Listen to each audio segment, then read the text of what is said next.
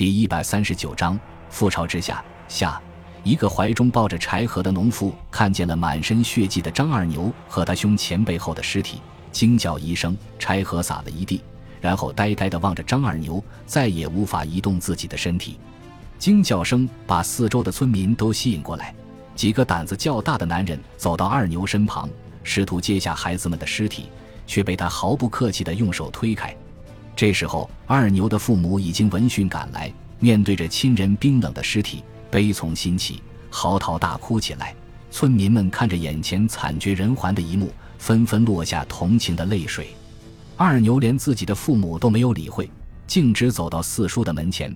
全村老少默默地跟在他的身后，迫切想知道事情的原委。二牛，这到底是怎么了？谁害死了你的媳妇孩子？素来镇定的四叔也慌了，焦急地问道。二牛把三具尸体轻轻地放下，然后用舌头舔了舔干裂的嘴唇，用沙哑的声音说道：“我的媳妇孩子全死了，我老丈人他们全村都被杀光了，连狗都没有留下一条活的。”二牛扑通一声跪倒在地，哭喊着说道：“四叔，我要报仇，我要参军，我要杀光日本鬼子。”直到这时候，他的眼泪才流了出来。一旦激起千层浪，二牛的话在村民的心中掀起了惊涛骇浪。虽然四叔一大早就把大家召集起来，说南京已经被日本人占了，小鬼子随时都会打过来，可是谁都没有把这个当回事，总以为是很遥远的事情。没想到日本人这么快就来了，而且比野兽还要凶残，人群立刻乱了起来，女人们发出绝望的尖叫和哭喊，小孩子又被母亲感染加入进来，开始嚎啕大哭，男人们也陷入六神无主的状态，一边胡乱地商量着应付的办法，一边把目光投向四叔，希望他能拿出个稳妥的办法。四叔左手搂住二牛，右手轻轻拍打着他的后背，用颤抖的声音安慰道。孩子，人死不能复生，你就不要伤心了。四叔会给你做主的，四叔会给你做主的。过了一会，二牛的情绪稍微稳定下来，开始把事情的经过详细的说了一遍。周围的村民渐渐安静下来，可是内心深处却更加惊恐不安，几乎每个人都想逃离这里，可是却又不敢离开人群。这时候，天色渐渐转暗，黑夜像一张巨大无比的网。重新笼罩了世界。四叔命人点起火把，连夜商量对策。为了稳定村民的情绪，他先安慰道：“牛家铺离我们村只有几十里地，鬼子要来的话早就到了，现在还没有来，应该是打县城去了，所以我们暂时还是安全的。”一个村民问道：“县城的保安团挡得住鬼子吗？”另外一个村民接过去回答道：“我下午从县城才回来，保安团已经跑光了。”城里只剩下些走不动的老头老太太了，一个村民不满地说道：“这些王八蛋，平时要钱要粮的时候耀武扬威的，现在鬼子一来全都溜了，谁来保护我们？”一个村民建议道：“我看还是全部跑到山里躲起来，等局势平静了再出来。”有村民反驳道：“你知道要多长时间才能平静下来？如果把庄稼荒废了，明年吃什么？”村民们你一言我一语。争得面红耳赤，可是却拿不出一个好办法。四叔等众人吵够了，才站起来说道：“我早就跟你们说过，国家兴亡，匹夫有责。可是却没有人愿意听，总以为不关自己的事。可是覆巢之下，岂有完卵？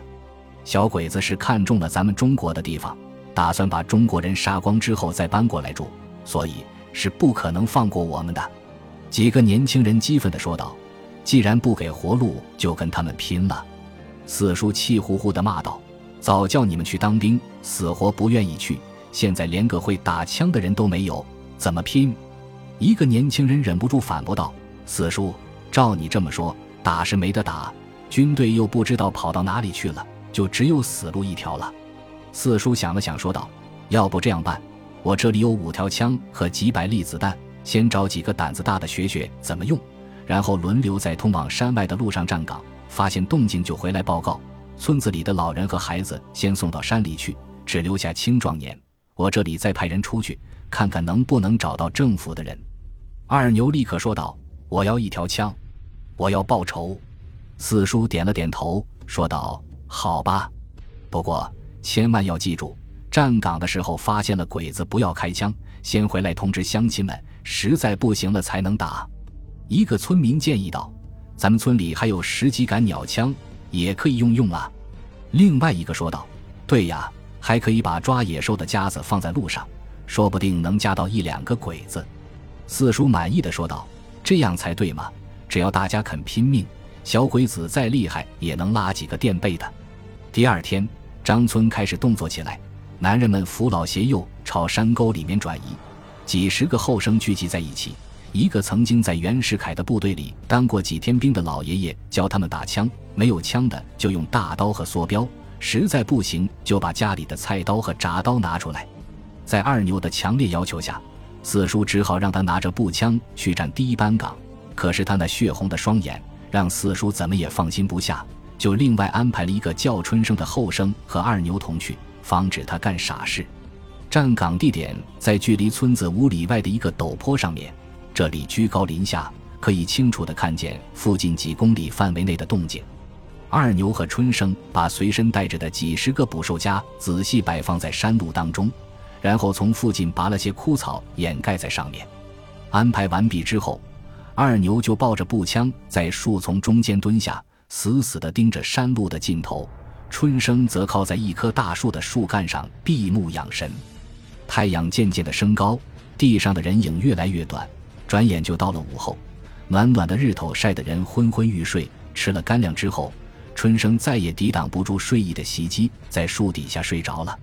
二牛一口干粮都没有吃，只是喝了几口水润润干渴的喉咙，眼睛自始至终都没有离开过山路。下午两点钟左右的时候，山路的尽头突然出现一道闪光，二牛精神一振，疲劳一扫而光，轻轻分开面前的树枝，凝神向远处望去，握着步枪的手立刻被汗湿了。两排整齐的枪刺出现在山路的尽头。枪刺的下面是土黄色军服的士兵，一个身材高大的士兵挑着一个膏药走在队伍的前面。二牛死死地咬住嘴唇，用力拉下枪栓，把一粒子弹放进枪膛，然后从树丛中间钻出去，在坡顶的一块岩石后面趴了下来，静静地等待着仇人的到来。